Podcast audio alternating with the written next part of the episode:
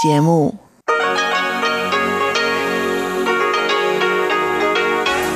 Hier ist Radio Taiwan International. Zum 30-minütigen deutschsprachigen Programm von Radio Taiwan International begrüßt sie Eva Trindl. Folgendes haben wir heute am Sonntag, dem 21. März 2021 im Programm. Im Wochenendmagazin berichtet Katharina Eckert über den traditionellen taiwanischen Puffreis. Im Kaleidoskop mit Chiobi Hui und Sebastian Hambach geht es heute um Früchte. Nun zuerst ein Beitrag von Katharina Eckert über eine traditionelle taiwanische Süßigkeit, den Puffreis. Ja, Ja,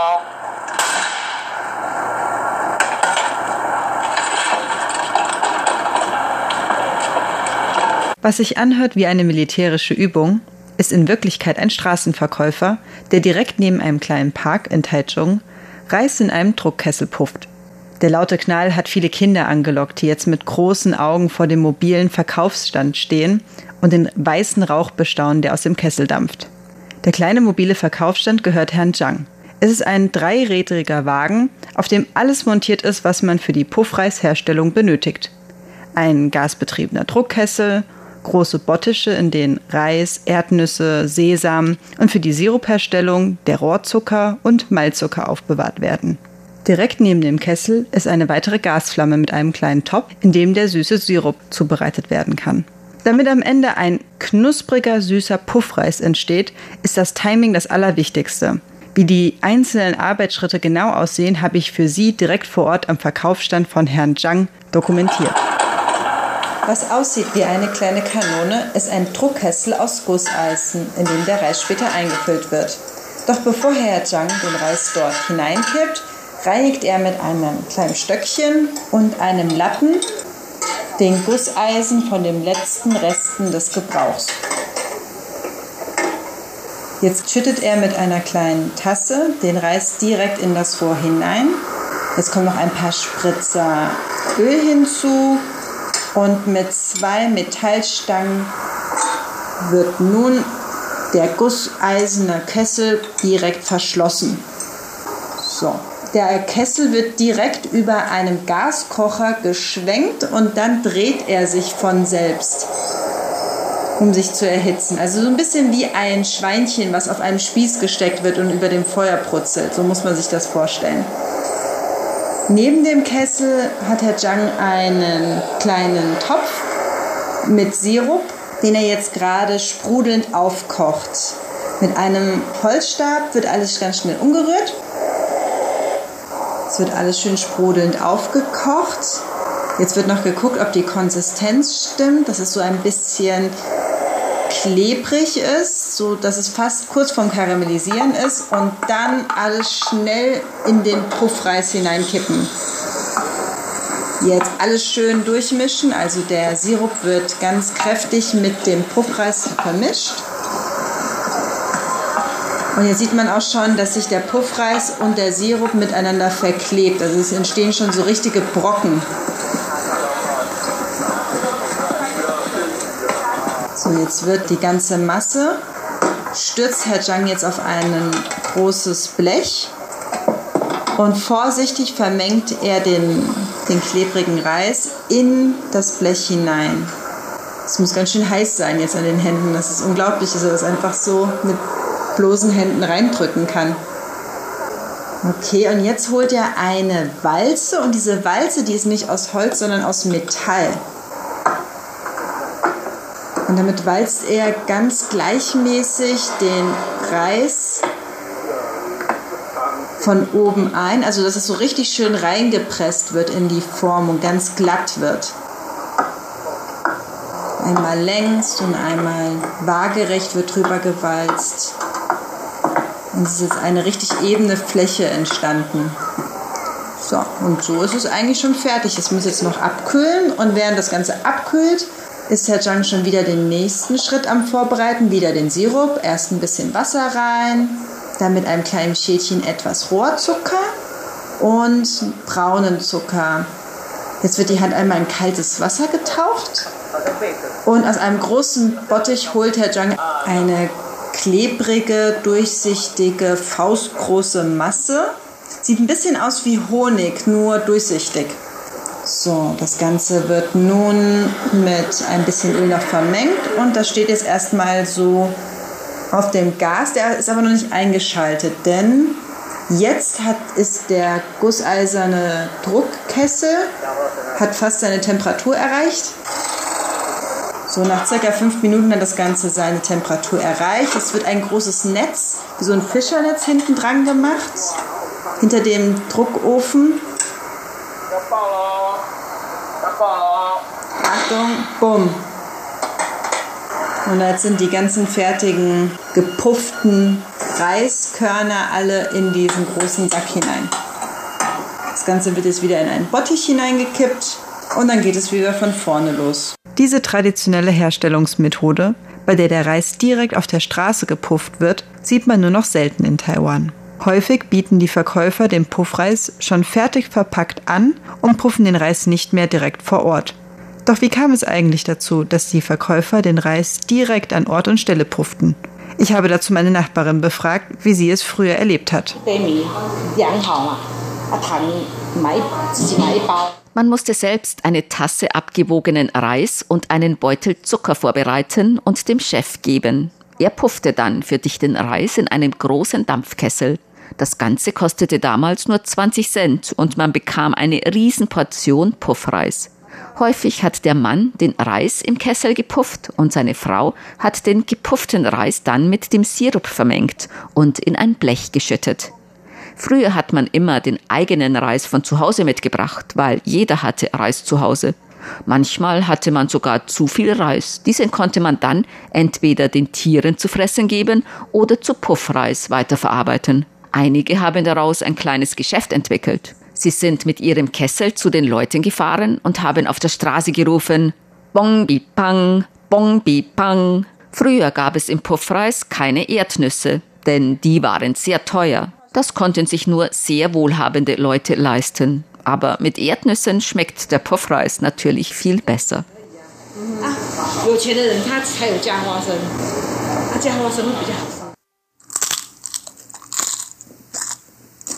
Mmh, lecker. Der ideale Puffreis ist wirklich sehr knusprig und süß. Doch wie schneidet man ihn eigentlich in mundgerechte Stücke? Nachdem Herr Zhang den mit Sirup vermischten Puffreis in das Blech gefüllt und gepresst hat, ist er nun abgekühlt und zum Schneiden bereit.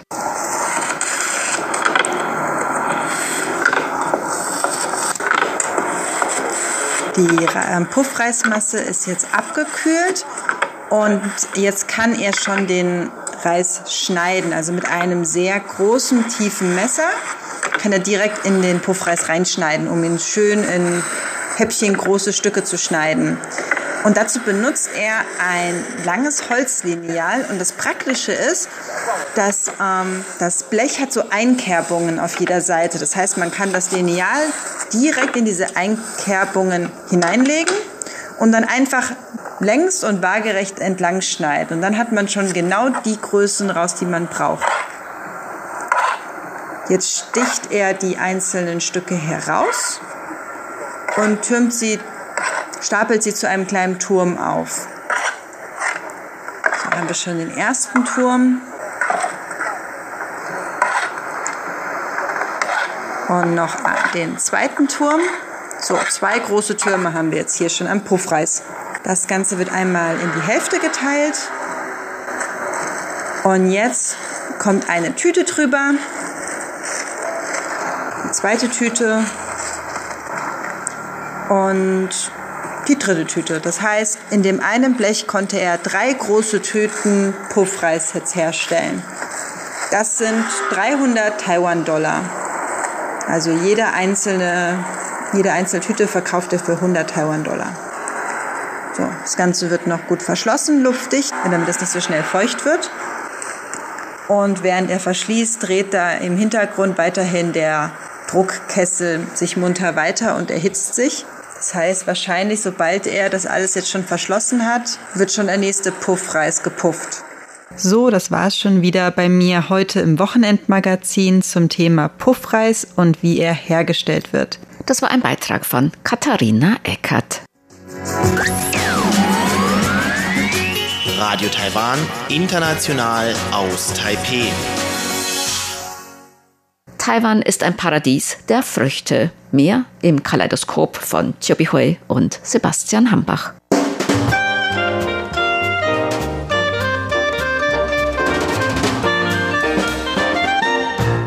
Herzlich willkommen, liebe Hörerinnen und Hörer, zu unserer Sendung Kaleidoskop. Am Mikrofon begrüßen Sie Sebastian Hambach und Chobi Hui.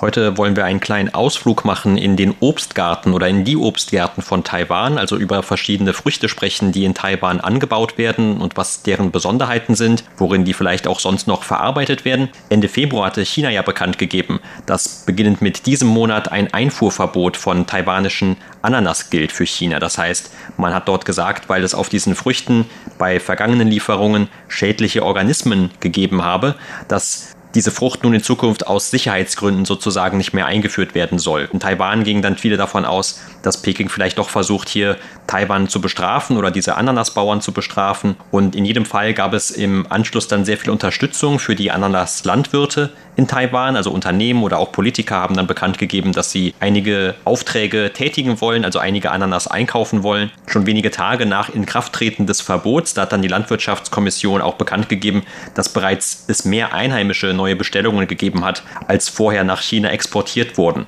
Und vorher exportiert, das waren etwa 10 Prozent der Gesamtproduktion von Ananas in Taiwan oder über 41.000 Tonnen. Und genauso viel hat man eben jetzt anscheinend auch schon einheimisch dann verkaufen können. Dessen ungeachtet, da versucht die Regierung Absatzmärkte auch in anderen Ländern immer wieder zu finden, sowohl für Ananas als auch für andere Landwirtschaftsprodukte aus Taiwan. Und anscheinend hat man auch im Zusammenhang mit Ananas mittlerweile eine Vereinbarung erzielen können mit Australien. Allerdings die eigentliche Erntesaison für Ananas, die beginnt in Taiwan erst Ende dieses Monats. Sonst wachsen aber das ganze Jahr über in Taiwan alle möglichen Obstsorten und jede Jahreszeit hat da so ihre eigenen Spezialitäten. Manche können auch das ganze Jahr über angebaut werden. Allerdings sind viele dieser Früchte eigentlich aufgrund ihrer Beschaffenheit nicht für den Export geeignet oder können zumindest nicht in weit entfernte Länder geliefert werden. Und zum Beispiel letztes Jahr, da gingen noch 71 Prozent aller Obstexporte von Taiwan nach China. Und auch wenn viele unserer Hörer deshalb wahrscheinlich noch keine Gelegenheit hatten, ohne einen eigenen Besuch in Taiwan taiwanische Früchte zu probieren, wollen wir heute mal einige von diesen Früchten trotzdem vorstellen. Ja, und hier möchte ich noch dazu was zu sagen. Also nicht nur die taiwanische Regierung und die Bevölkerung in der letzten Zeit sehr viel Ananas gekauft hatten, sondern auch viele ausländische Fruchtimporteure haben sehr viele Ananas aus Taiwan gekauft wie wir schon gehört haben, dass Australien hatte jetzt Lust gezeigt, äh, taiwanische Ananas zu importieren und die Japaner haben auch in den letzten Tagen sehr viel taiwanische Ananas gekauft und viele Vertretungsbüros anderer Länder in Taiwan haben auch für ihre Mitarbeiter einiges gekauft. Und das Deutsche Institut in Taiwan, nämlich die deutsche Vertretung in Taiwan, hat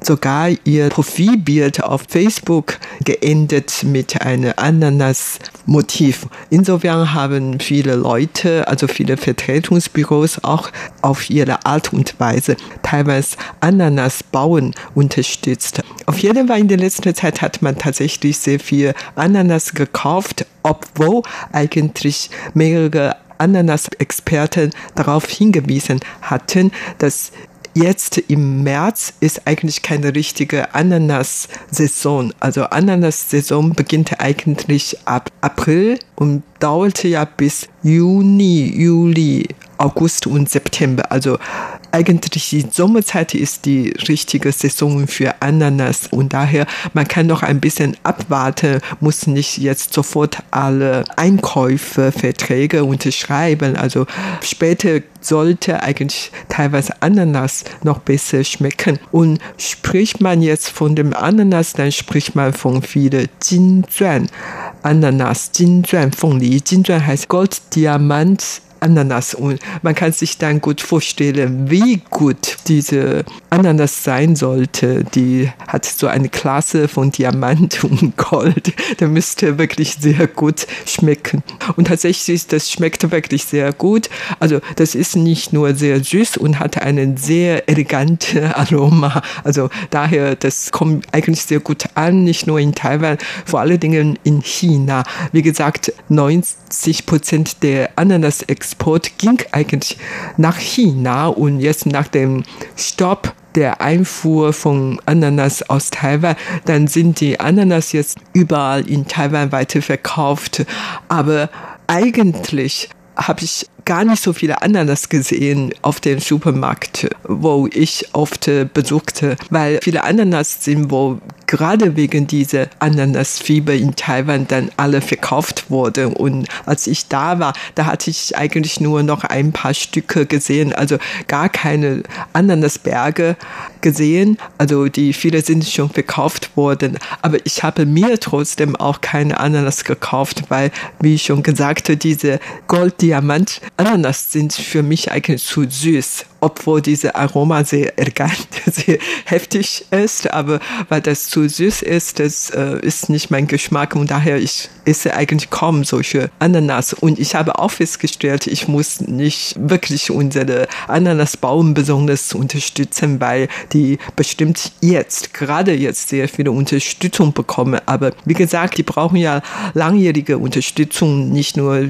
diese einmalige Unterstützung. Und daher, wie das Problem gelöst werden soll, das ist immer eine langfristige Frage. Ja, wie gesagt, also die Regierung hat zumindest, was die Ananas angeht, versucht, dann auch schon andere Länder heranzuziehen oder die hoffentlich dann einspringen, um diese Lücke zu füllen. Und nicht nur die Regierung, auch Taiwaner, die im Ausland leben, haben dann im Anschluss an dieses Verbot versucht herauszufinden oder in Zusammenarbeit dann mit dieser Landwirtschaftskommission das irgendwie so zu regeln, dass diese Früchte, also auch Ananas, wenn nicht frisch, dann zumindest verarbeitet, irgendwie in diese anderen Länder geliefert werden kann, zum Beispiel in die USA.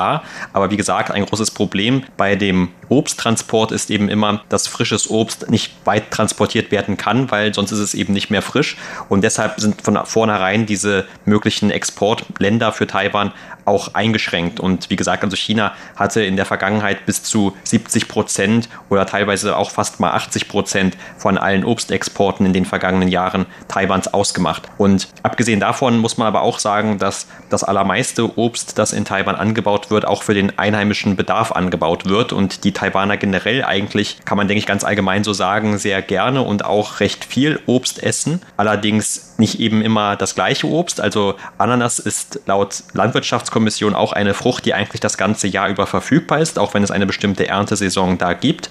Aber die meisten Leute denken vielleicht bei Ananas auch gar nicht unbedingt an die Frucht oder zumindest vor dieser aktuellen Situation dachten sie vielleicht an etwas anderes, nämlich an sogenannte Ananaskuchen. Ja, tatsächlich. Also jedes Mal, wenn ich nach Deutschland fliege, dann kaufe ich ein paar Ananaskuchen als Geschenk, als Mitbringsel äh, für die Leute in Deutschland, sei es ähm, Taiwaner oder deutsche Freunde. Und Ananaskuchen kommen immer gut an. Tatsächlich, Ananas essen wir schon auch in Taiwan viel. Also wie gesagt, ich esse ungern frische Gold, Diamant, Ananas frisch, aber so Ananaskuchen esse ich schon. Und es gibt eigentlich nicht nur Ananaskuchen, es gibt noch viele andere Ananasprodukte, wie zum Beispiel Ananassaft, Ananasmarmelade, Ananasessig oder Eis am Stiel oder viele andere Dinge. Und vor allen Dingen diese getrocknete Ananas werden auch hier in Taiwan sehr viel gegessen. Ich kann mich noch daran erinnern, vor 20 Jahren hatten wir eigentlich getrocknete Ananas bekommen aus den Philippinen. Und da gab es in Taiwan noch nicht so viele getrocknete Ananas. Aber damals war schon sehr viel auf dem taiwanischen Markt, die aus den Philippinen gekommen sind. Und natürlich Ananas wird sehr viel gegessen, nicht nur als Knappzeuge, sondern auch wird viele Ananas gekocht. Zum Beispiel Ananas Garnier 凤梨虾球, das isst man ja sehr gerne und vor allen Dingen viele Ausländer. Oder dann ähm, Ananas kann auch immer mit Moor Fleisch zusammen gebraten. Also das ist ein sehr gängliches Essen hier in Taiwan. Zwar nicht unbedingt immer beliebt, aber das ist ganz, ganz gewöhnliches Essen hier. Ja, und abgesehen, wie gesagt, von Ananas, da gibt es noch sehr viele andere Früchte, die angebaut werden. Zum Beispiel jetzt, wo wir noch den Rest vom Winter gerade erleben, da gibt es noch, das ist die Hochsaison für eine andere Frucht, die eigentlich nicht unbedingt sonst in Taiwan allzu weit verbreitet ist, und zwar die Erdbeeren. Also vor allem im Winter sind in Taiwan die Erdbeeren verfügbar und das hat natürlich auch mit dem Klima zu tun.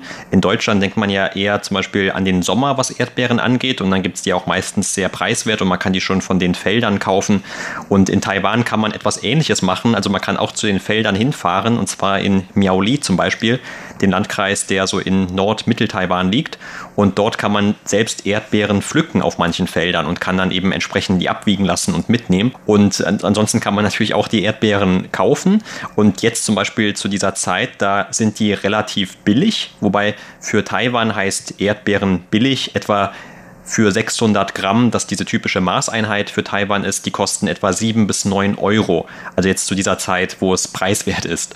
Und das sind natürlich sehr teure Preise für deutsche Verhältnisse, wenn man an Erdbeeren denkt. Aber diese Erdbeeren sind auf der einen Seite beliebt, auf der anderen Seite wahrscheinlich durch, dadurch, dass sie nicht so weit verbreitet sind, auch vielen jetzt gar nicht so als typischer Obsttellerbeitrag bekannt. Und Erdbeeren haben ja auch in Taiwan noch so eine etwas andere Konnotation. Also es gibt ja zum Beispiel diesen Spruch von der sogenannten Erdbeerengeneration. Und das hat auch mit der Frucht zu tun, denn man sagt, dass die sogenannte Erdbeerengeneration, also die Leute, die vielleicht jetzt so 20, 30 Jahre alt sind, was man vielleicht in anderen Ländern diese Millennials nennt, dass die einfach sehr wenig aushalten. Also ähnlich wie die Erdbeeren, man braucht nur ein bisschen Druck auf sie auszuüben und dann gehen sie kaputt. Sie sehen zwar ganz nett aus, aber sind eben nicht hartnäckig. Und äh, das verbinden wahrscheinlich viele Taiwaner, wenn sie auch an Erdbeeren denken. Und was die Frucht in Taiwan generell angeht, da kann man auch noch sagen, dass die Erdbeeren meistens etwas kleiner sind als die, die man aus Mitteleuropa kennt. Ja, also Taiwan hat eigentlich noch einen Beinamen, nämlich das Paradies der Früchte. Das heißt ja, dass man in Taiwan eigentlich sehr viele verschiedene Früchte bekommen könnte, eigentlich zu jeder Saison. Und wenn man jetzt auf den Supermarkt geht, dann kann man wirklich fast alles bekommen. Letzte Woche habe ich Supermarkt besucht und ich habe wie gesagt, auch vor allen Dingen nach den Ananas geguckt, aber neben Ananas gibt es wirklich noch viele anderes. Also Erdbeeren gibt es jetzt nicht so sehr viel auf dem Supermarkt, wo ich besuchte. Aber da gibt es dann vieles anderes, zum Beispiel Drachenfrucht. Und Drachenfrucht werden für in Taiwan angebaut und ist auch in sehr guter Preis, also gar nicht so teuer. Außerdem, da gibt es ja zwei Sorten, einmal mit weißem Fleisch, einmal mit rotem Fleisch. Außerdem, man kann jetzt noch viele Malakojak bekommen in sehr guter Qualität, in sehr gutem Preis. Und Papaya kann man jetzt auch bekommen. Und Guave vor allen Dingen esse ich fast jeden Tag mindestens ein Stück. Das kann ich auch bestätigen, weil wir manchmal im Büro von Biroi öfter Guaven mitbekommen. Ja, genau, genau. Das esse ich ja sehr gerne. Und es gibt auch verschiedene Sorten, manche mit weißes Fruchtfleisch und manche mit rote Fruchtfleisch. Ich gehe davon aus, dass die Europäer noch nie Guave mit rote Fruchtfleisch gesehen auf jeden Fall Guave esse ich gern und ich kaufe mir auch sehr gerne Bananen. Also Banane kann man eigentlich das ganze Jahr über immer bekommen und zwar Gerade jetzt ist Bananenpreis sehr niedrig und dann dazu noch Orange. Orange kaufe ich auch seit ein, zwei Monaten fast jeden Tag welche, weil die wirklich sehr billig und sehr süß und sehr aromatisch sind und ich esse auch gerne Orange. Aber abgesehen von diesen, die ich vorhin genannt hatte, da gibt es natürlich noch sehr viele verschiedene Früchte in Taiwan. Zum Beispiel Mango. Mango, das ist eine der bekanntesten Früchte in Taiwan. Vor allen Dingen während der Sommerzeit, da kann man so viel Mango-Eis essen und es ist wirklich auch sehr, sehr bekannt. Und viele Ausländer, die nach Taiwan gekommen sind, essen mindestens eine Schale Mango-Eis, weil das so bekannt ist und das wird auch in alle Reiseführer eingeschrieben. Und es gibt dann auch zum Beispiel Li Lychee. In Deutschland habe ich noch nie frische Lychee zum Essen bekommen. Ich habe nur Lychee aus den Dosen bekommen. Die schmeckt natürlich ganz schlecht, weil das kein richtiger Lychee war. Also ich muss auch immer bei taiwanischen Früchten vor allem an zwei Sorten denken. Beide hast du eben schon genannt. Das eine, also ganz klar die Mangos, die waren für mich immer gleichbedeutend fast schon mit Obst in Taiwan, auch aufgrund dieser ganzen Verarbeitungsarten. Also wenn man im Sommer nach Taiwan kommt, dann kann man das wirklich empfehlen. Wenn man einen süßen Zahn hat, wie man auf Englisch sagt, ja, dann kann man diese Mango-Eis tatsächlich mal probieren, denn das ist wirklich etwas ganz Besonderes, was man sonst vielleicht auch außerhalb Taiwan so, sonst nicht so einfach findet. Und die andere Frucht das sind die Wassermelonen. Vor allem Wassermelonen, die sind hier aus Hualien, also aus Ost-Taiwan, sehr bekannt. Und ich weiß auch nicht, die schmecken irgendwie in Taiwan auch anders, als das in denen, die man in Mitteleuropa oder Deutschland zum Beispiel kaufen konnte, der Fall war. Und das ist ja auch eine Besonderheit der taiwanischen Früchte insgesamt, dass viele der Früchte so gezüchtet werden, dass sie besonders süßlich schmecken. Also für viele Taiwaner, da müssen Früchte eigentlich süß sein, damit sie als lecker gelten oder als eben bekömmlich gelten. Und das ist dann gerade auch zum Beispiel bei Äpfeln der Fall. Ich kenne aus dem privaten Bereich also sehr viele Taiwaner, wenn sie zum Beispiel Äpfel in Deutschland gegessen haben, diese grünen Äpfel, die dort normalerweise sehr weit verbreitet sind, dass die denen meistens schon zu sauer waren. Oder vielleicht auch diese normalen Ananas, dass die einfach für die sonst zu sauer waren. Aber das ist eben auch mit ein Grund, warum dann in Taiwan zum Beispiel diese Golddiamant-Ananas gezüchtet wurde, die dann sehr süßlich schmeckt und die einfach dann besser ankommt. Und was die Äpfel angeht, Äpfel gibt es eigentlich aus Taiwan eher nicht so viele. Was es hier eher gibt, das sind diese sogenannten Wachsäpfel. Die werden vor allem im Süden Taiwans angebaut und die schmecken ja auch ein bisschen ähnlich, sind allerdings normalerweise kleiner und haben eine andere Form, aber die sind auch eher süßlich und wenn man also richtige Äpfel kaufen möchte, dann findet man am ehesten noch die aus Japan oder aus den USA und das sind dann eher diese großen roten Äpfel, die auch normalerweise süßlicher schmecken und weniger säuerlich. Apropos Früchte in Taiwan, es gibt eigentlich noch vier andere Früchte, zum Beispiel Datten. Das ist so eine Frucht im Winter oder Wendan, Pomelos während der Herbstzeit oder Orange eigentlich in der Winterzeit, aber auch Zuckerrohr eigentlich das ganze Jahr über, aber Hochsaison ist eigentlich Sommer und Trauben werden auch in Taiwan angebaut. Also früher, als ich noch klein war, gab es eigentlich gar nicht so viele Trauben. Trauben war eigentlich früher immer importiert worden, aber jetzt auch in Mitte Taiwan, in Taichung, wird sehr viele Trauben eingebaut. Und es gibt nicht nur Wassermelone, sondern verschiedene Melone und Zitrone wurden auch hier in Taiwan eingebaut und Tomaten, vor allen Dingen diese kleinen Tomaten, gilt als in Taiwan als Frucht und große Tomaten. Die auch wieder sehr süßlich sind übrigens. Genau, total, total. Und große Tomaten gilt als Gemüse, werden dann eher so gebraten oder gekocht. Und es gibt auch noch Sternfrucht, was man in Europa kaum kaufen kann. Aber hier in Taiwan gibt es sehr viel. Obwohl es in Taiwan schon so viele einheimische Früchte angebaut worden sind und man hat trotzdem noch aus Ausland viele Früchte nach Taiwan importiert. Unter anderem Äpfel, Birne, Weintrauben, Kirsch, Orange und so weiter und so fort. Und vor allen Dingen die Äpfel aus Japan sind hier sehr beliebt. Und obwohl die etwas teurer sind, aber die kommen sehr gut an. Hier in Taiwan, da hat man wirklich die Angewohnheiten, jeden Tag mehrere verschiedene Früchte zu sich zu nehmen. Bei mir zu Hause auf dem Esstisch, dann haben wir immer Obst. Und das war's für heute in unserer Sendung Kaleidoskop. Vielen Dank für das Zuhören. Am Mikrofon waren Sebastian Hambach und Chobi Hui. Sie hörten das deutschsprachige Programm von Radio Taiwan International am Sonntag, dem 21. März 2021. Unsere E-Mail-Adresse ist deutsch.rti.org.tv. Im Internet finden Sie uns unter www.rti.org.tv, dann auf Deutsch. Dort finden Sie auch Nachrichten und weitere Beiträge und Links zu unserer Facebook-Seite und unserem YouTube-Kanal. Über Kurzwelle senden wir täglich von 19 bis 19.30 Uhr UTC auf der Frequenz 5900 Kilohertz. Das, liebe Hörerinnen und Hörer, was für heute in deutscher Sprache von Radio Taiwan International. Wir bedanken uns bei Ihnen ganz herzlich fürs Zuhören. Bis zum nächsten Mal bei Radio Taiwan International. Am Mikrofon verabschiedet sich Eva Trindl.